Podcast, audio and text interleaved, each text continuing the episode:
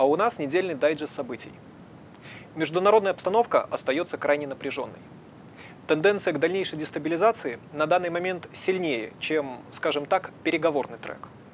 В этой связи крайне важно посмотреть на то, как Беларусь справляется с вызовами и угрозами. Потому что безопасность – это фундамент, основа развития, а развитие, в свою очередь, укрепляет безопасность. Эту тему можно поделить на три аспекта. Основной – это обновленная концепция национальной безопасности, утверждать которую предстоит уже Всебелорусскому народному собранию. В экономической сфере это то, насколько эффективно удается сдерживать темпы роста инфляции. И в региональном аспекте это противодействие санкциям на местах и развитие интеграционных процессов. Действующая концепция национальной безопасности Республики Беларусь была принята в 2010 году, то есть более 12 лет назад. А за это время существенно изменилась международная обстановка, появились новые риски, вызовы, угрозы в сфере национальной безопасности. А все это объективно потребовало пересмотра а, концептуального документа, его основных положений, обновления самой концепции.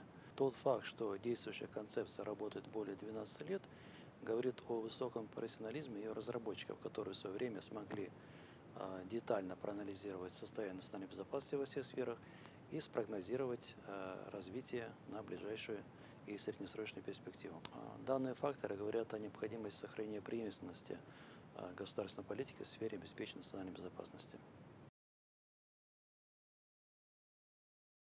Одним из основных акцентов медиа были э, вопросы, касающиеся финансовой стабильности, и эффективности работы реального сектора. Что касается э, работы банковского сектора и в целом финансового сектора, аналитики отмечали то, что э, стимулирующие условия э, в банковском секторе сохранятся, несмотря на то, что степень их мягкости несколько уменьшится.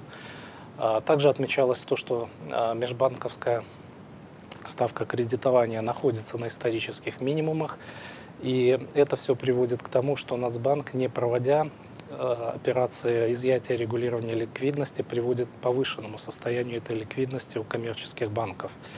В итоге мы видим то, что э, банкам невыгодно, скажем так, э, привлекать ресурсы под высокие проценты, и ставки по депозитам снижаются, а по кредитам растут. Тем не менее, то, что касается реального сектора, мы видели то, что прибыль за прошедший 2022 год она оказалась на достаточно высоком уровне. Э, в абсолютных цифрах это 22,7 миллиарда белорусских рублей. Если говорить в процентах, то это э, прирост составляет 16%, более 16%. Э, если мы учитываем также и темпы инфляции, измеренные по такому индексу, как дефлятор ВВП, то эти темпы составили 13%. Соответственно, мы можем говорить о том, что прирост прибыли флагманов он оказался положительным в реальном выражении. Выстраивание четкой системы региональных и страновых приоритетов является белорусским ответом на санкционное давление. Развитии данного тренда особое значение имеет взаимодействие на уровне регионов Беларуси и России.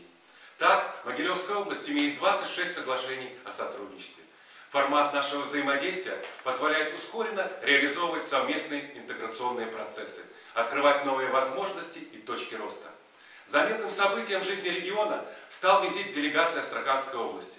За последние пять лет взаимный товарооборот между областями увеличился в 2,7 раза и достиг в 2022 году 9 миллионов долларов. Основными статьями экспорта в Астраханской области являются лифты, продукция деревообработки, шины, технический углерод. Например, Могилев Лифтмаш только в январе этого года поставил лифтов на 350 тысяч долларов. В свою очередь, Могилевская сторона готова перенять опыт астраханских коллег. В области создано крупное производство по выращиванию форели. Планах строительство еще нескольких комплексов, и опыт Астраханской области будет полезен.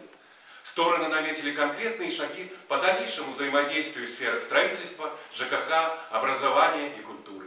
Рассматривается возможность проведения могилевских ярмарок для астраханцев. Таковы актуальные компоненты внутриполитической повестки недели. В следующий раз мы рассмотрим, как международные события влияют на стабильность, безопасность и развитие в регионе.